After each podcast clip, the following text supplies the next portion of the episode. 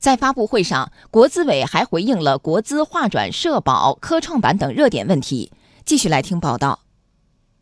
有关国有资本划转社保的问题，彭华岗透露，国资委最近研究提出了第三批三十五家划转企业的名单。最近呢，我们也在这个按照国务院的要求啊，研究提出了第三批三十五家划转企业的名单。按照划转集团母公司百分之十的股权测算，第三批的划转国有资本呢是五千两百一十七点一三亿元。前后三批啊，五十三家企业划转总额呢将达到六千零三十八亿元。对于央企及子公司申请科创板上市，彭华岗说，国资委大力倡导，积极支持。国资委呢，大力的倡导，积极的支持中央企业积极参与到科创板的改革过程当中去。目前呢，中国通号已经作为一个科创板的首批挂牌企业。最近啊，我们还梳理出了一批符合国家战略、突破关键核心技术、市场认可度高的这个企业，申报这个科创板上市。现在目前呢，已经有中国电器等十四家企业吧，申请材料已经受理。那么我们希望呢，科创板上呢有更多的中央企业活跃的身影。